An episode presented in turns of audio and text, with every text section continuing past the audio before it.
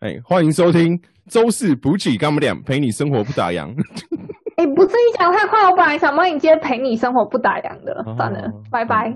啊，没没事啦，我因为干一个人很紧张，今天就请到一个大神级的人物，有没有？我们的十四厅的小美跟布莱恩。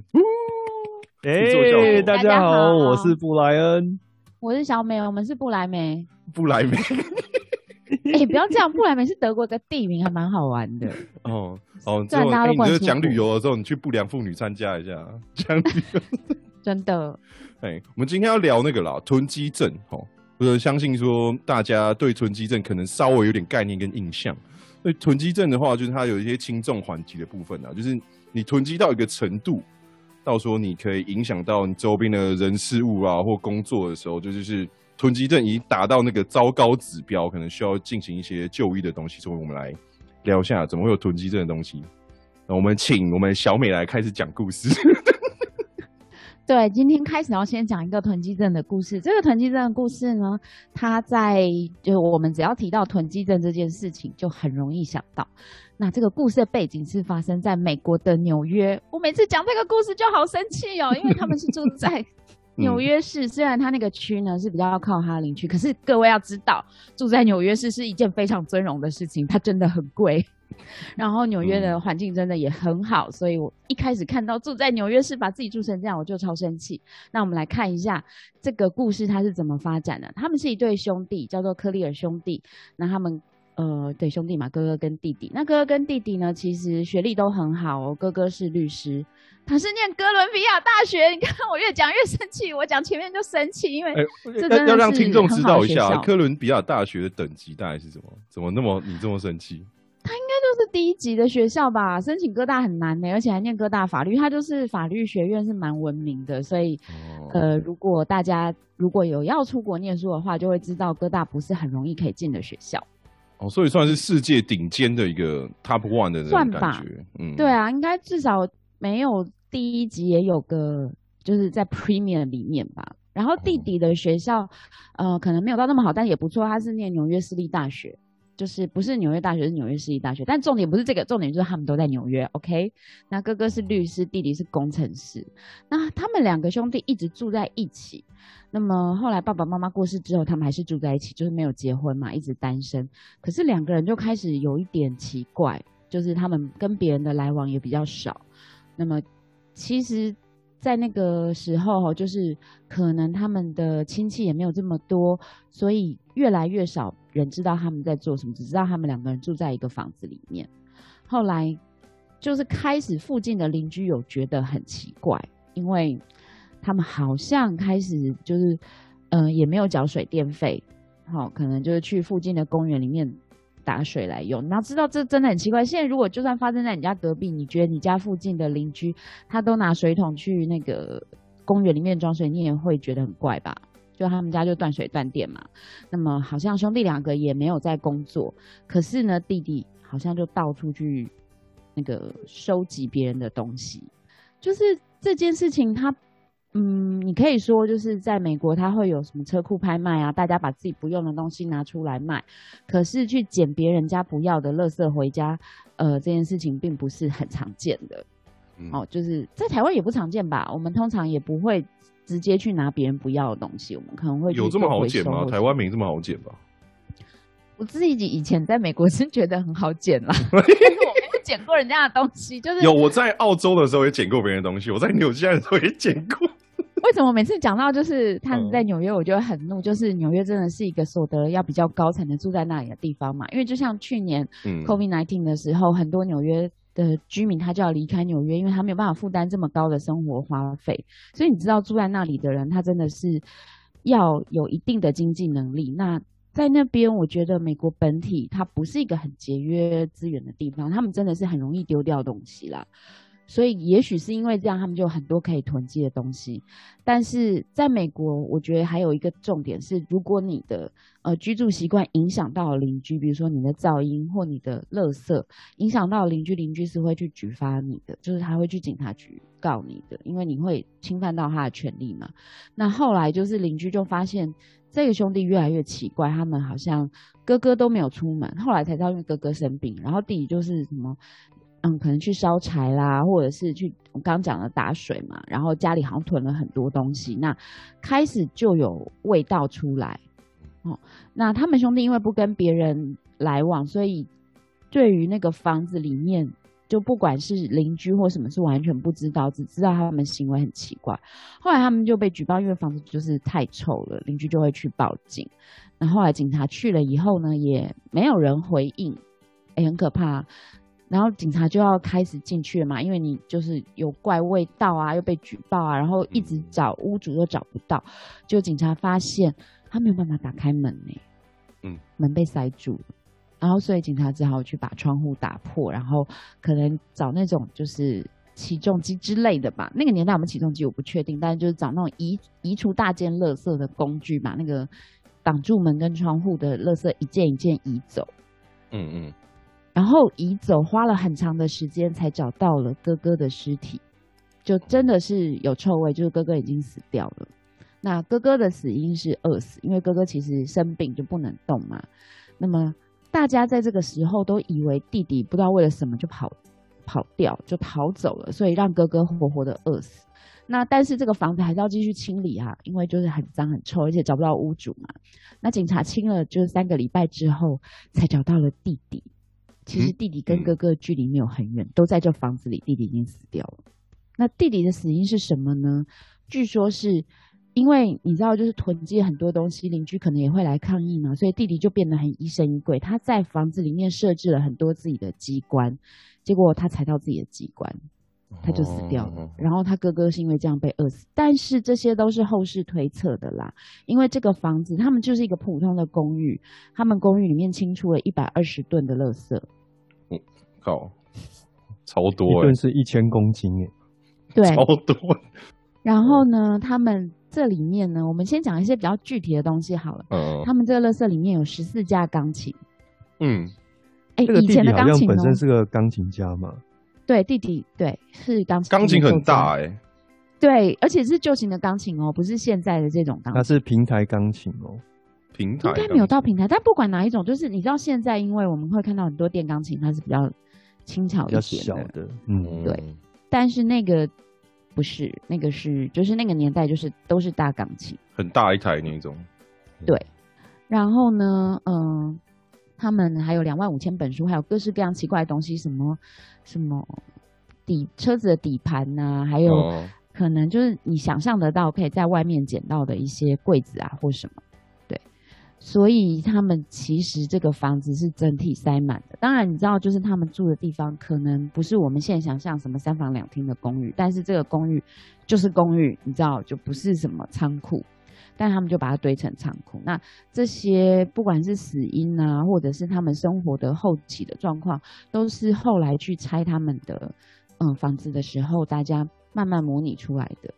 但我自己看这个故事啊，是觉得。他不一定是被什么自己设置的机关弄死的，他可能是被自己堆的东西砸下来砸到头砸死的。哦，对。后来这个房子现在已经拆掉。其实你如果去上网找这个故事，还可以在 Google 地图找到这个遗迹，因为这个地方就改成了公园，然后这个公园就用他们的名字命名，就叫科利尔兄弟公园。这就是一个囤积症的故事。然后每一次只要大家讲到囤积症，就会想到这个故事。就是经典案例这样子，嗯嗯嗯，超经典。所以这个故事告诉我们，就是如果你要有政府的机构用你的名字去命名的话，你要太囤积东西，对，你就要囤积东西。我刚刚一直以为会有什么，就是有哲理的结论。首先，你要像他们哦，他们那个公寓，他们那个 apartment 是他们自己的哦，不是说就像我们这种大楼隔壁还有住别人。他这样蛮有钱的，说实在的，很有钱。那种公寓不是大型的公寓，你知道吗？那个在，因为这个故事发生是在一九三零四零年代，就即使在纽约好了，这样的公寓也就是因为他们区又比较偏嘛，就是他们就是一个普通的家庭。嗯嗯，对啊。就是就是小康之家啦，嗯，对啊，小公寓，因为，哎，大家都知道啊，因为美国地毕竟比较大，它没有像台湾这样，就是会局促在很小很小的房子里啊。哦，原来是这样，毕竟就是比较像澳洲那样啊，大家住的会比较舒适啊。哦，好哦，对啊，我们谢谢小美的故事，不客气。哎，那么就聊到这边了，我就稍微跟他大家介绍一下，说囤积症的大概。所以节目要结束了，是这样吗？哎，还没啦。啊，今天节目要到这边了，谢谢大家。哎，不要这样，不要这样，那让我主持人继续 round down 一下。哦，sorry，sorry，对，好，这是你的节目。被霸台了，嗯，没有，就讲一下四大特点啊，就是就是可能你觉得没有用的东西啊，或者不值钱的东西，但他们觉得需要收藏，他们就会把它收进去。然后他们就丢东西的时候会感觉到身体不适啊，难过会痛苦，所以他们会会一直堆。然后有些人就是会说，可能你家人朋友你丢他东西，他们会生气，对，就会有这种东西啊。然后还有什么生活环境啊，会受到这些囤积的阻碍，然后而且很混乱，然后就是可能会到后期会需要家人的协助帮忙或处理啊。然后第四点就是人际关系跟工作受到影响。这是最普遍，就是囤积症到一个程度的一个四大特点了。嘿，所以就是两位有没有 什么这相相关的一些特殊的经验啊，或想法什么？有啊，我家人有囤积症啊。啊，哎，不可能只有我家人吧？应该很多人都有吧？That's why I I find you。我也是。如果各位听众，你家人有囤积症，现在请把五只手指头放在你的心上。有原来有这个环节？一下吗？啊，要练什么？要捏一下之类的吗？捏哦，捏捏一下。没有啊，就是你就自己摸一下，然后跟你自己说你不孤单，因为大家很多人的家人都有。哦，原来是这个部分哦，我刚才以为是什么东西。不然呢？没有了。哎，为什么啊？问一下，说你们两位怎么对看这个事情的看法？因为都有些身边的一些经验嘛。我好期待，不然你先讲。我先讲啊，其实就就我爸，啊就其实蛮简单的。哦，贵父亲也有那种。对啊，他那时候令尊呐，好悲哦。呃，那时候到底是什么东西？我他小。呃呃呃，好，我们继续。就是他那时候过世的时候，因为他是自己住在一个房子里面，然后过世的时候，我就把他所有东西全部都清掉，因为都没有用。那其实我觉得主要是。他们会觉得那些东西有用，但事实上没有用，是在于说他心里其实是对于东西的那个需求，应该说他对人的需求记在那个物上面，嗯，是对。那变成说他会觉得说家里要囤一堆东西，他才会有安全感。所以那时候我就是接手这个房子，全部把所有的东西都把它丢掉，然后房子就重新粉刷一遍。哦，对，就这样。我大概有什么东西啊？你要治疗治，你要你要治这些东西最快的方式就是先把它全部都通通把它丢出去。这我我认为啦，那除了钱 钱财把它留下来之外，其实有价值的那种稀有的贵金属留下来之外，其实全部都要把它丢掉。很多书啊，然后一些废弃的电脑啊，就堆在家里满满的都是。然后锅碗瓢盆就到处都是，但其实是。能用的都很少，因为他只有一个人住而已，所以我那时候看都没看，反正所有该丢的就是往清洁队请他们把它收走，嗯就这么简单。哎，哦，哎，那我问一下，说，哎，你父亲就是你之前他还在世的时候啊，你去清他的东西，还是你去找他的时候，他有没有一些什么情绪起伏啊，或者什么？哎，这个我也不知道哎，因为其实我们后来就很少联络了。但是后来，呃，我有表姐跟我说，哎，我爸在家里面可能因为那个一些状况过世了，然后才知道这件事。对，哦，嗯，哦，哎，我好奇问一下，所以那个布莱恩他是你你是类似推崇极简主义之类的吗？这种生活方式？哎，我们这个今天这个节目里面有两位来到我家，对不对？哦，有啊有有，就是我家就是很简单的桌子跟跟椅子，然后所有东西如果你要留下来的话，就要找位置把它放好，然后就固定放在那个位置。嗯，对，最多的同类项目就是 CD 跟那些唱片，对吧？对对对，因为我个人就是蛮喜欢听音乐的，但是我我的想法是这样，就是这么多 CD 其实也他们也是来来去去，然后你总不可能家里面。就算很喜欢，就无止境的堆满，所以你必须要从这么多的项目里面筛选出你真的要的。我觉得这个是最困难的，就是说有些，比如说像我现在可能有三四千张，但有一些唱片是你买来真的是连放都没放过，你你就没有想听的。那那个就是你在过程当中，你也慢慢要呃去了解你自己的需求，然后把那一些不再需要的东西，慢慢的把它清出去。嗯，嗯，我觉得这个是最困难的，就是你要了解你人生当中的需求，不然的话就会无止境的去把东西囤积在家里这样子，然后你又舍不得，因为花了钱，但是你又不需要，那不知道该怎么办。哦，这也算是一个自我认识的转移到布莱恩家。哦，你家也有 CD 是不是？但布莱恩没有给我正面的回应。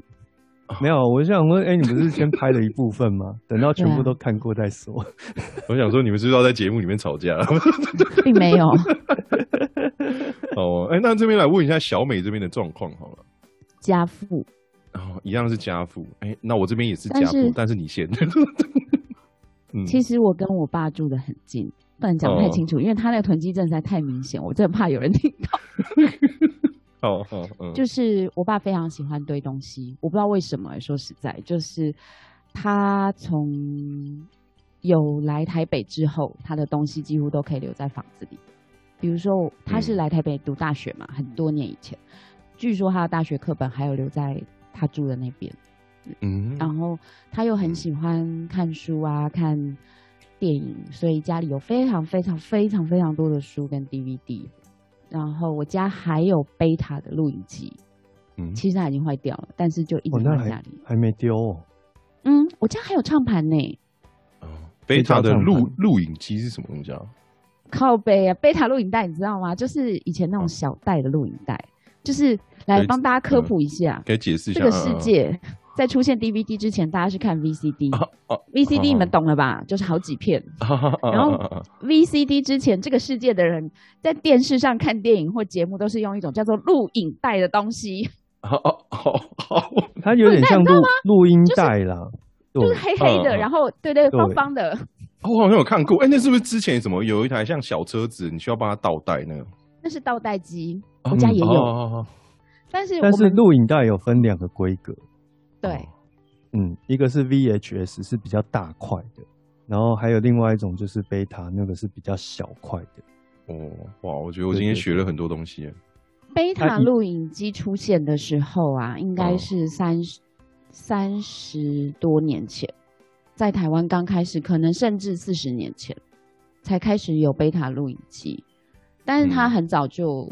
就迭代了啦，我记得可能它问世可能十年左右，它就开始被 VHS 取代了。但重点是我家都有这些机台，谢谢。因为其实早期去那个录影带出租店租录影带的时候，会有分两种规格，一个就是贝塔，然后另外一个就是 VHS。对，然后还有各式各样的就是。堆积品啦啊！我举个例子好了，比如说我妈其实已经过世很久了，然后我爸其实他也有他的新的伴侣，但是呢，我偶尔去我爸那边的时候，会发现所有我妈时代在的东西都还在。哦，对，Oh my god！嗯，然后当然新的伴侣会把他的东西放进去嘛，所以就越塞越多。那总之呢，我最近最近一次去是可能两三年前了，就我不是没有跟我爸见面，但是没有在他家里见面，所以。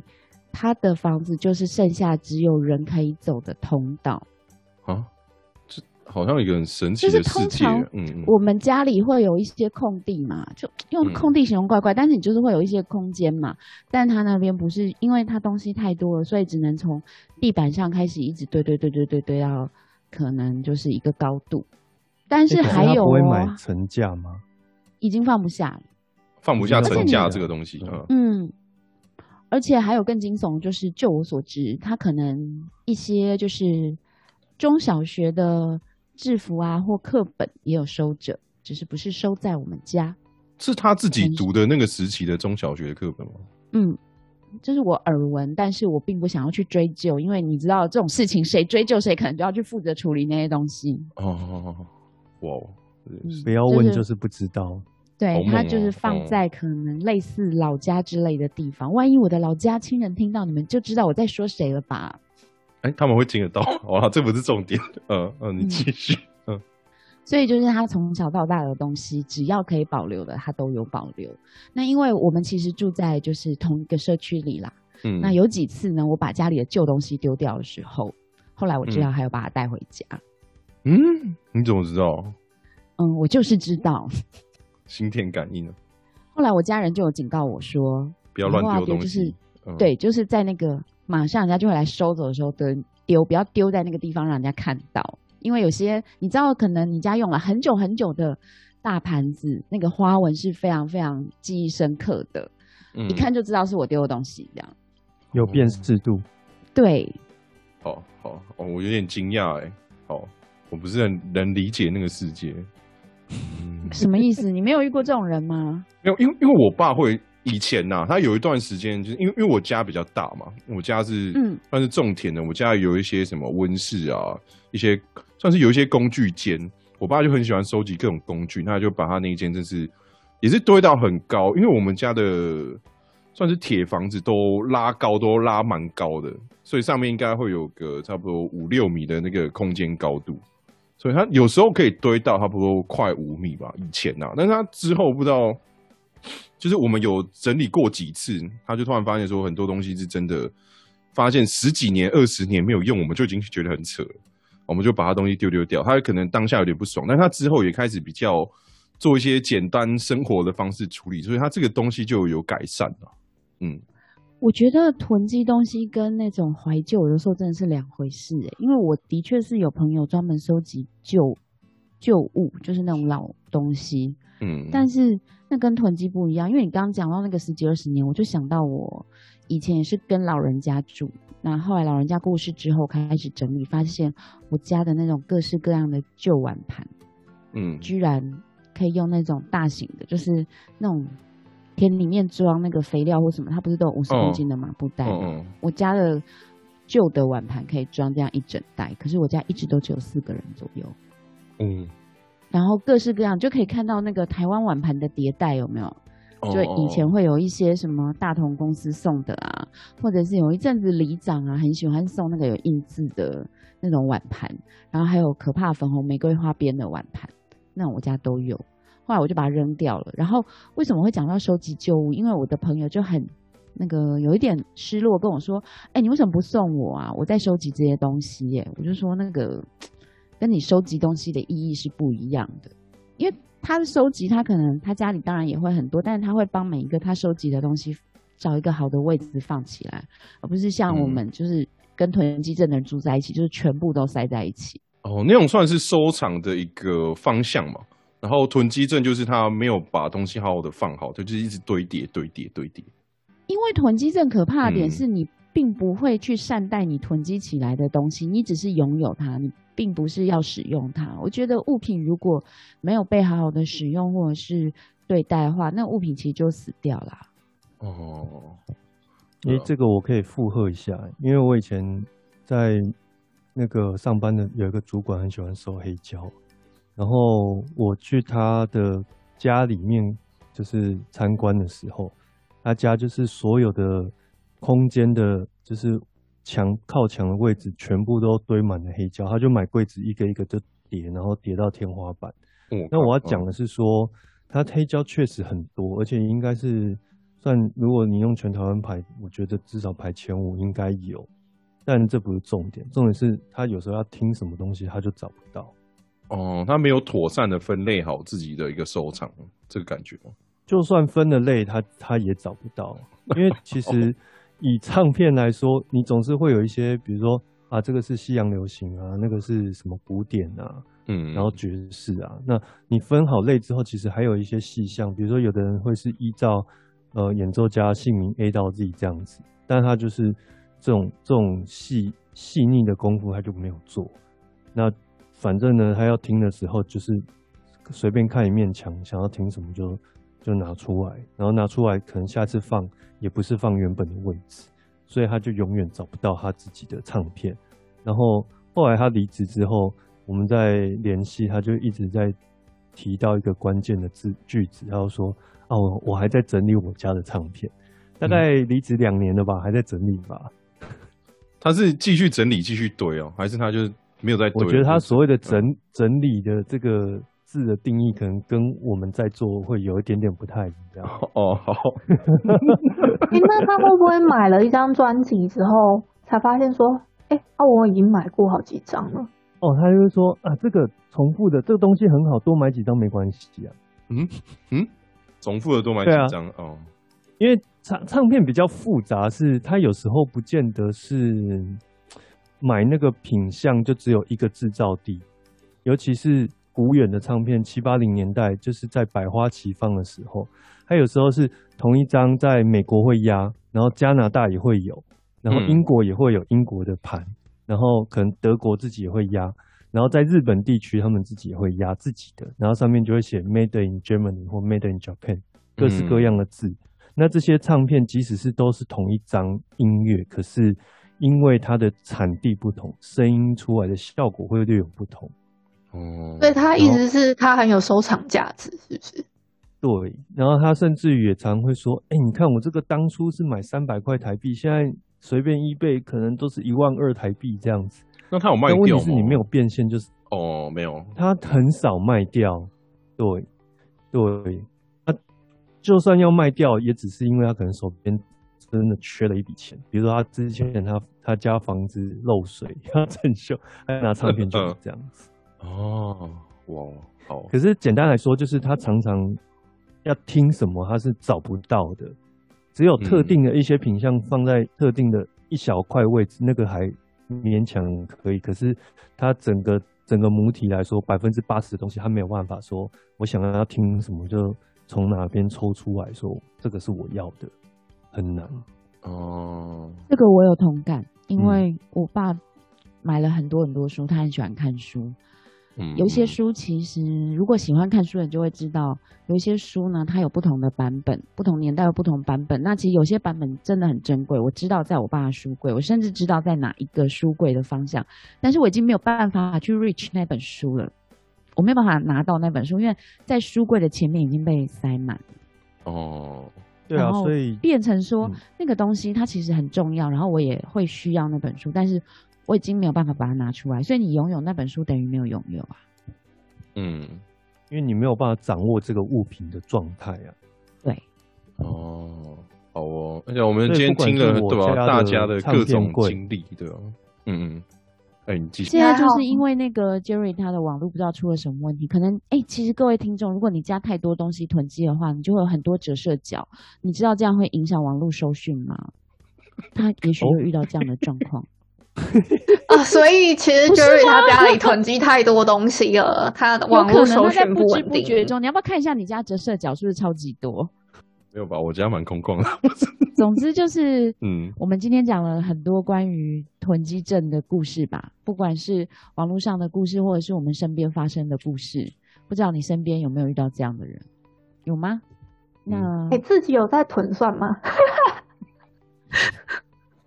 慢慢的，然后陆续在囤下。要囤东西呢？哎，我也不算正在囤啊，只是我我买了，好像没收好吧。然后就看起来像囤了一堆东西，可我我我自己也有陆陆续续在丢啊。在囤会有很多，其实现在就有很多理论告诉你，叫你去判断一个东西要不要丢嘛，就是什么一年之内没用过，两年之内没用过啊。那么或者是说这个东西其实它的可替代性是很高的。我是觉得你在收纳的时候，其实要考虑几个点。第一个就是很多人都会讲求说，我现在做装潢啊，或整理家。要很多收纳空间。那我自己后来的经验是，我有减少我的收纳空间，因为你要去检视说，你那些收纳空间里面放的东西，你到底多久才会去看它一次？有些时候收纳空间只是方便我们把东西放进去，然后就两三年不管它。而且我这边这边补充一个观念，就是呃，我们往往就是觉得说，哎，拥有那个东西，可是呃。都忽略掉了，其实你收纳那些东西的那一平地的价值，其实是非常那个代价是非常高的。也就是说，你在那一平上面，也许收的东西是价值十万、二十万好了，可是那一块地，你可能如果房子是自己拥有的话，你花了非常多的钱哦。你在台北随便买一平也要四五十万起跳。对啊，这也是一件很重要的观念。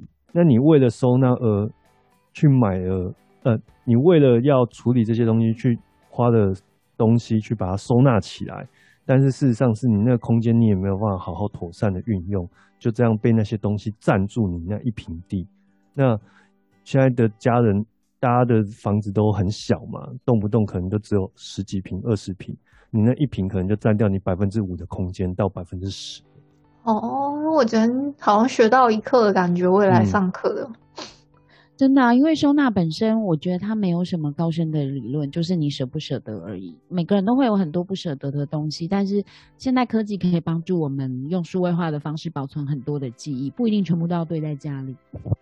对，那另外就是，如果说你不知道那东西要不要丢掉，像那个之前以收纳很闻名的这个近藤麻里惠，他就在他的书里面有提出一个理论，大家可以试看看，就是当你就是手摸着你买的东西，如果你没有产生怦然心动的感觉，那就是应该丢掉的时刻。不行啦，我很容易对物品有怦然心动的感觉。没有啦，可是我觉得你呃，就是要评估一下，说想象一下自己五年之后、十年之后要过什么样的生活，那你还有需要这个东西吗？嗯，哦，好，或者你只是暂时需要它而已。对啊，或者你只是因为这个这一刻你看到它，你觉得你很需要，舍不得丢掉它。我觉得很多时候是这样子，那个东西两年都没有出现在你生活里，其实也没有关系的。嗯，比如说对我来说，那个料理炉就是一定要留着，我每天都需要它。但是有些东西做餐都需要吗？对啊，但是像我最近在整理，就发觉说，哎，那个 Lomo 相机我是不是可能不需要？我已经五年没有打开它了。你那是底片相机吗？对啊，我家还有很多底片。哦，那那给我给我，就是这一类的想法啦。我觉得，如果你在收纳上有困难的话，现在有一种工作叫做收纳师。